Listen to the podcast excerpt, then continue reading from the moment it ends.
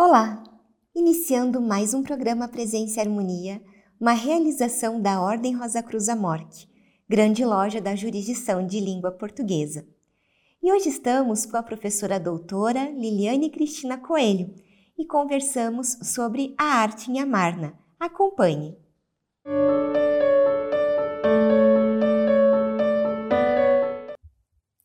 Liliane, que bom poder conversar com você de novo aqui no programa Presença e Harmonia. Muito obrigada. É um prazer estar aqui sempre. Obrigada mesmo. Obrigada pelo convite. Imagina. Liliane, a última vez que até você esteve aqui, já faz algum tempinho, e a gente conversou sobre a cidade de Aquetato, né, Telelamarna.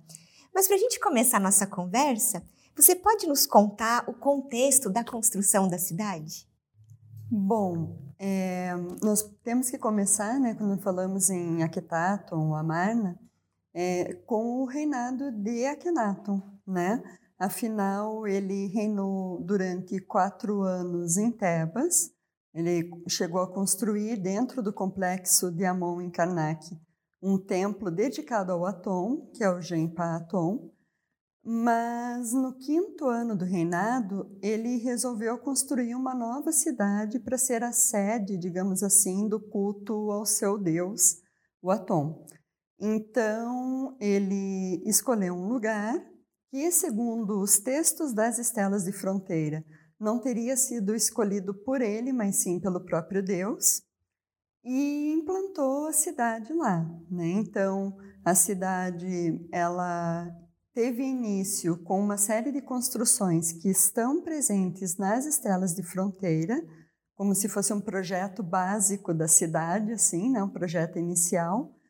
É, então, essas construções eram templos, palácios, uh, os chamados sunshades, que são como quiosques de culto também dedicados ao Atom, é, também a, casa do faraó na, na cidade central. Então, essas construções, de maneira geral, elas se limitaram à cidade central e aos extremos norte e sul da cidade.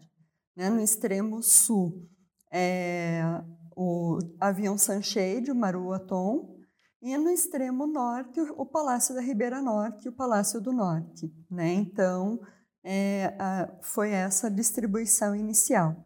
E ele também, eu falei das estelas de fronteira, ele delimitou então a cidade por meio dessas estelas, a princípio duas, uma ao norte e uma ao sul, no ano 5, que são essas que contêm os textos é, que trazem a planta básica da cidade, digamos assim, e as estelas do ano 6, que são em maior número, as do ano 6 Uh, se não me engano, são 12. São três do ano 5, sendo que uma dessas do ano 5 ela está totalmente deteriorada porque a pedra era de qualidade muito ruim, então eles fizeram outra logo ao lado. E tem 12 que são do ano 6, que daí delimitam é, todos os limites da cidade, digamos assim. Então elas é, formam todo um, um, uma espécie de paralelogramo onde você tem todo o contorno é, e daquele contorno as construções não deveriam passar. Né? Então, o contexto da, da, construção da cidade é mais ou menos esse.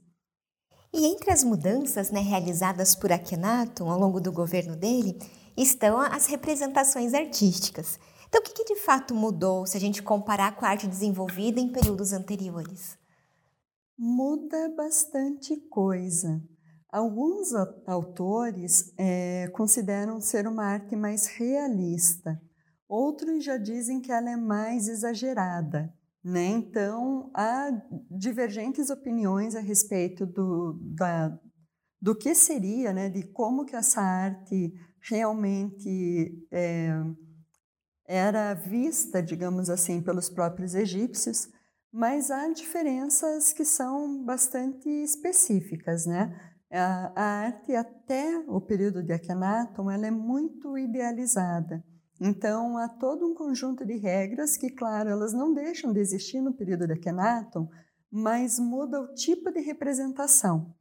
Tem uma autora, a Gay Robbins, ela é uma especialista em arte egípcia.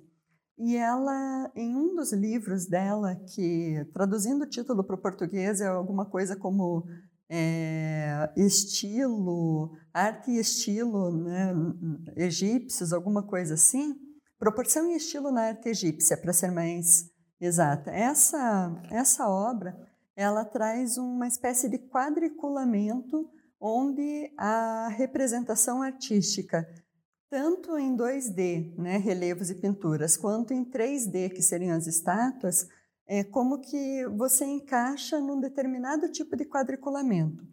É, Para explicar melhor, os egípcios eles usavam uma proporção é, que a gente vê, inclusive, em algumas tumbas inacabadas, onde aparecem quadrados representados. E a figura humana, então, ela se encaixa dentro desses quadrados, só assim, bem básico. O pé, por exemplo, ocupa dois quadradinhos e meio, né? No período de Akhenaton, essa proporção vai mudar. A proporção, por exemplo, da altura do pé até o umbigo, ela muda. É como se esses quadradinhos ficassem menores, então você tem uma arte mais é, com menos cantos, digamos assim. Enquanto, se nós pegarmos uma representação de Hatshepsut, por exemplo, nós vemos aquele corpinho que é bem bonitinho, sem barriguinha, né? Todo, é, digamos assim, uma representação bem idealizada. É, no período de Amarna, a gente vai ter a barriguinha proeminente, em algumas estátuas, é, principalmente, a gente vê é, o busto é, também representado de maneira diferente do que era na arte tradicional. É, o rosto, principalmente, né? As mãos, claro, a proporção dos dedos são alongados, é, a proporção do pé, que eu falei antes, em dois quadradinhos e meio, ela passa para três quadradinhos. Né? Então, você tem um, uma representação que é que tem uma proporção diferente. No rosto, a gente vai ver, por exemplo, os olhos mais amendoados, a gente vai ver os lábios mais carnudos, né? É, o nariz, ele também vai ter uma forma um pouco diferente daquela que a gente vê na, na, nas estátuas tradicionais. Então, é basicamente uma mudança de proporção e estilo é, que se verifica pela exatamente por essa por esse nível, né? Por essa representação, é, digamos assim, icônica é, que se transforma de uma representação mais idealizada para algo que alguns chamam de mais realista e outros de mais exagerado. E já se tem uma interpretação do porquê que ele teria feito toda essa alteração ou essa diferença entre o idealizado e essa nova, né, essa nova forma de representação? Existem algumas interpretações, né? É, inclusive com relação à própria, à própria ideia do rosto, por exemplo, é, alguma, alguns autores trazem que poderia ser realmente uma representação mais próxima do que seria aquele humano, né? É, e a, no, no caso, a interpretação disso tem muito a ver com o próprio Atom e com um desligamento, digamos assim, de uma religião tradicional que leva também a um desligamento de uma arte tradicional. Né? Então, toda uma representação nova, ela vem de um, de um contexto realmente de mudança digamos assim, se a gente fosse puxar pela teoria da história, aquela mudança estrutural que a gente fala, né? Então, é, o, o que acontece é que muda a representação porque muda o modo de ver o mundo é, de Akhenaton. Né? E ele, como faraó, claro, ele é, ordena né, que as representações, a partir daquele momento, sejam feitas daquela maneira então, se a visão de mundo dele é um ser mais andrógeno, digamos assim, né, que aquela a representação, se nós pegamos um Akhenaton, uma Nefertiti, é, se nós tirarmos vestimenta e cabeça, é, é, igual. O corpo masculino e o corpo feminino, né, eles vão, vão ter características muito semelhantes, no, nos quadris principalmente, as coxas mais grossas, uma cintura mais afinada, né? Então é uma visão de mundo mesmo, é, né? Uma interpretação assim mais clássica é que muda a visão de mundo do faraó e com isso muda também a representação artística é, das figuras não só humanas, né? Nós vemos o período de Amarna tem uma é, série de representações de natureza que são maravilhosas e que a gente pode até remeter a questões do hino Atom, por exemplo, quando ele fala em animais de grande e pequeno porte, né, os animais que saltitam, o pássaro saindo do ninho. Isso não é só uma, uma coisa que está no texto escrito, né? a representação artística também traz isso. E isso dá também, é, mostra, né, eu acho que essa, essa proximidade com o hino, que seria como uma, digamos assim, um, um texto sagrado né, para a religião de Atom, é, essa proximidade com as representações da natureza mostra essa nova visão de mundo que a Kenaton traz. Perfeito. E Liliane, o que a gente conhece sobre a participação do Akhenaton nessa concepção da nova capital? Principalmente a, a concepção inicial pelos textos das estelas de fronteira. É, nós sabemos que não é uma coisa é, nova, né, que outros faraós já haviam mandado construir cidades, o próprio Senusek II, por exemplo, né, que mandou construir Lahum, é, um pouco antes, ali no período de, de Totimés I, a gente tem a construção de Deir Medina, que, claro, uma cidade toda diferentona, mas é, né, podemos tomar aí como exemplo. Depois a gente vai ter Ramsés II, por exemplo, que manda é, erigir Per Ramsés no Delta. Então não é uma novidade, digamos assim. O que é novo no caso dele e que mostra a participação ativa do faraó nesse contexto é justamente os, é, o texto das estelas de fronteira do ano 5. Porque aquele texto ele foi, é, se não escrito, mas pelo menos ditado pelo faraó. Então nós sabemos o que ele queria que houvesse na cidade. Nós sabemos que nós deveríamos ter templos dedicados ao Atom, as casas do faraó, que ele chama, né, que são os palácios da Ribeira Norte, Palácio do Norte, Palácio Central e a casa do faraó. É, nós sabemos também que ele mandou erigir tumbas para os funcionários, para a família real, para ele próprio, obviamente. Então, nós temos uma participação bastante ativa né, desse faraó no contexto de, de construção da cidade, é, justamente porque sobraram documentos, né, os poucos documentos que nós temos a respeito do período de Amarna, em especial administrativos, é, revelam isso. Né? Ele, inclusive, na, no texto das estelas, ele prevê de onde vem a verba para a construção da cidade. Então, é uma participação bastante ativa mesmo. Com certeza. Quando a gente conversou para fazer essa entrevista, né, você comentou que a organização urbana de Aquetato pode ter sido pensada como um grande templo. Você pode comentar conosco né, que elementos existem na cidade que podem levar a essa interpretação? Claro. É, essa é uma interpretação bastante interessante, né? Porque a gente é, trabalha com um contexto de paisagem sagrada, né? Então, o que que acontece? É, justamente por nós termos essa delimitação pelas estelas de fronteira, nós temos um espaço delimitado é, e as estelas, elas têm uma característica que é bastante interessante nesse contexto de, de visualização da cidade como um templo. Porque todas as estelas de fronteira, elas têm o mesmo formato, digamos assim, básico. Todas elas têm uma luneta, onde nós temos uma representação do Atom, o disco solar, com os raios terminados em mãozinhas. É, e a família real fazendo uma oferenda a esse Atom. Quando nós olhamos o conjunto das estelas de fronteira, nós percebemos que as representações elas mudam conforme a posição da estela de fronteira é, dentro do conjunto. Então, nós vamos ter, por exemplo, a estela S, que infelizmente é uma estela que foi destruída num ataque terrorista em 2004, mas era uma das melhores preservadas. Então, né, como a gente tem a documentação lá do Normand Garris Davis, a gente consegue fazer essa, um, essa análise.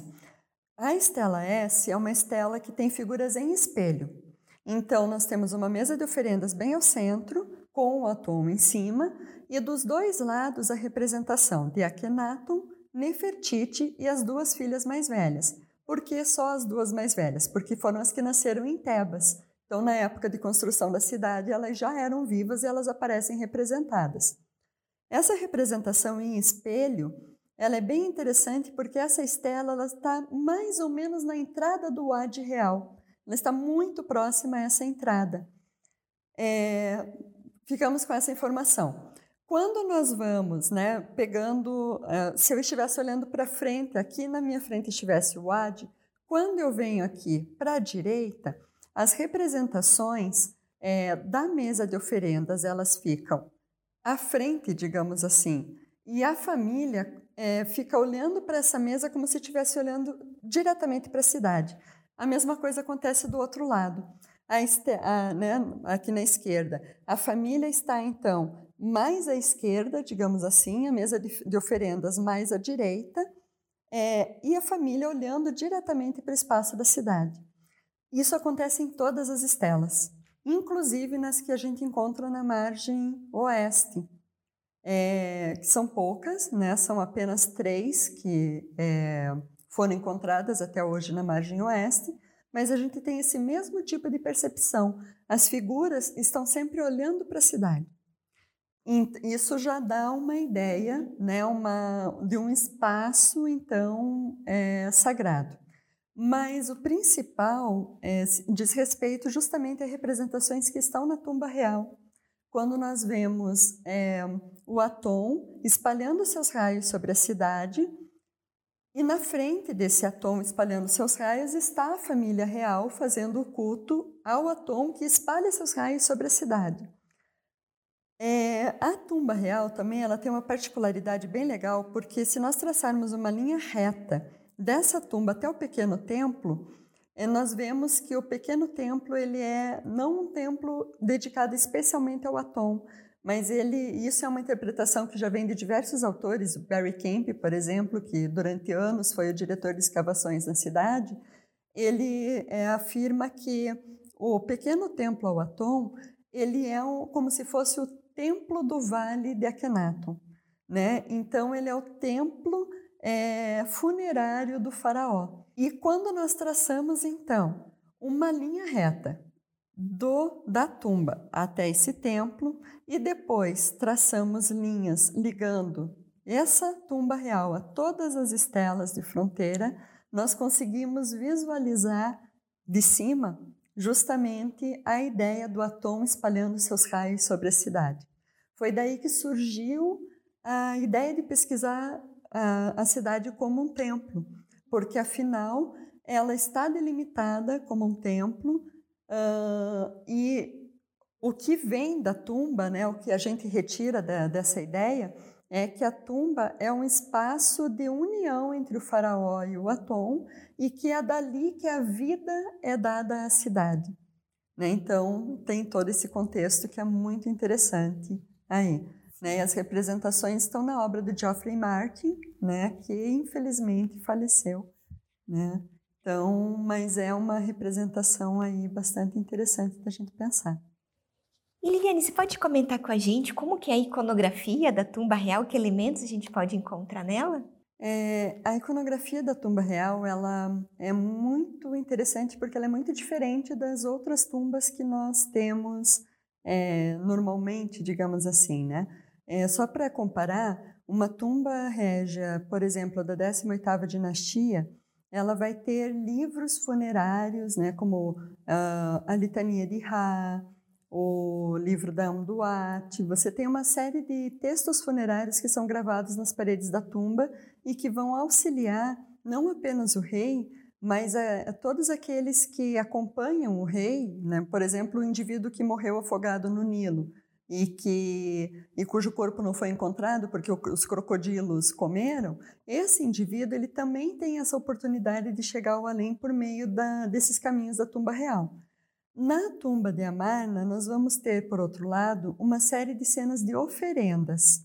Então, há uma proliferação de mesas de oferendas e a família real fazendo oferendas ao Atom. É, existe a cena é, que é icônica, digamos assim, né, da cidade, então também recebendo os raios do Atom e a partir da, do outro lado, né, a família real cultuando ao Deus.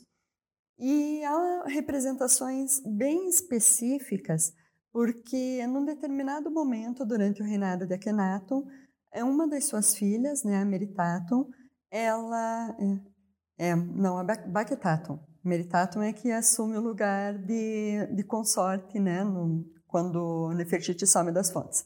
Ela morre e então há todo um, há um conjunto de cenas, há uma câmera na tumba específica que é onde há os, o, as cenas do enterro dessa princesa.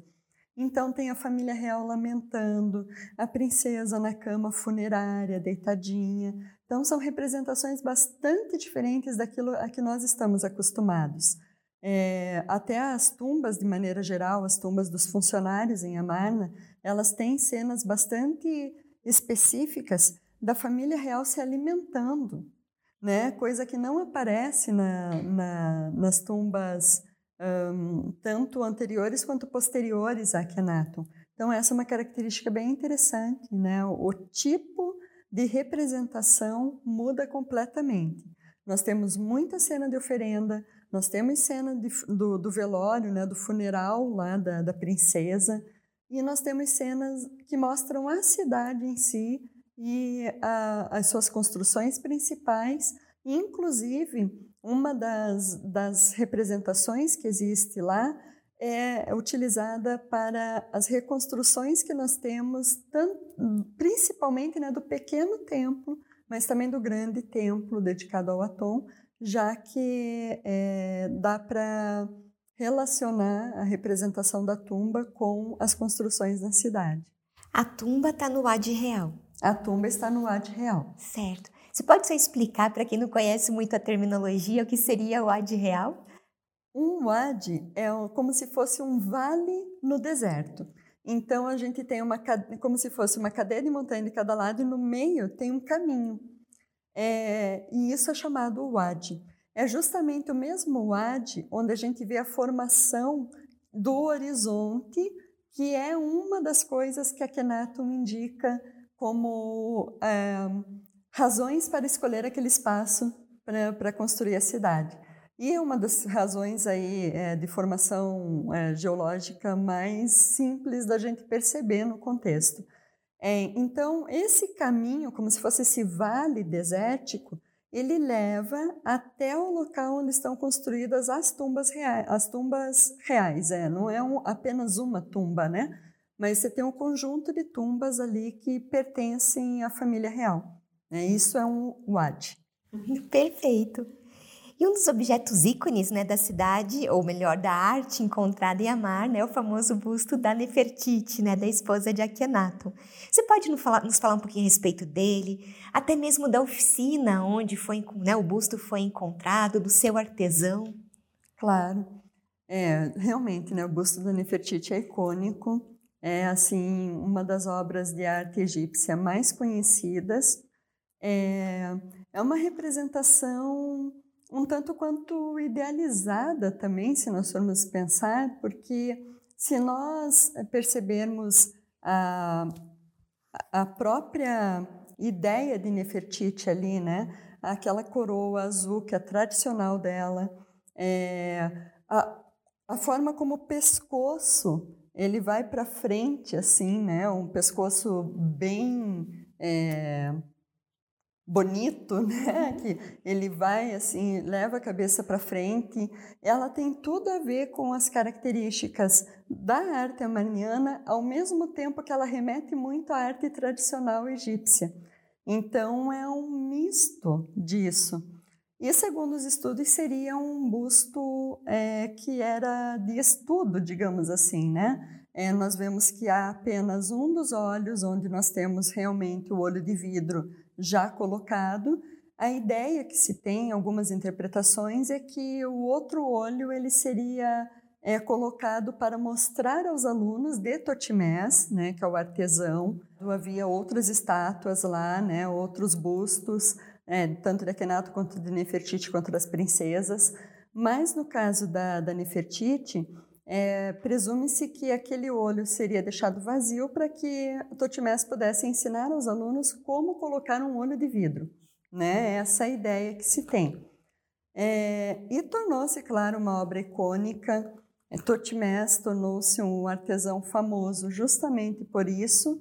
Né? Sabe-se que a peça vem do ateliê dele porque a casa foi identificada como dele, na verdade, o complexo foi identificado como dele porque os artesãos egípcios não assinavam as suas obras, né? Mas nesse caso a gente tem essa ideia justamente pelo contexto, é, e é uma coisa interessante até porque os, os vários personagens amarnianos que nós conhecemos, muitos deles nós conhecemos justamente porque o nome aparecia num lintel na porta das casas né? Que é o caso do que aconteceu com Totimés e essa relação. Então, nós sabemos que veio do ateliê de Totimés, por quê? Porque aquele era o ateliê de Totimés, comprovadamente por meio da, das fontes né, arqueológicas que nós temos. E como você vê o papel da arte nessa reforma realizada pelo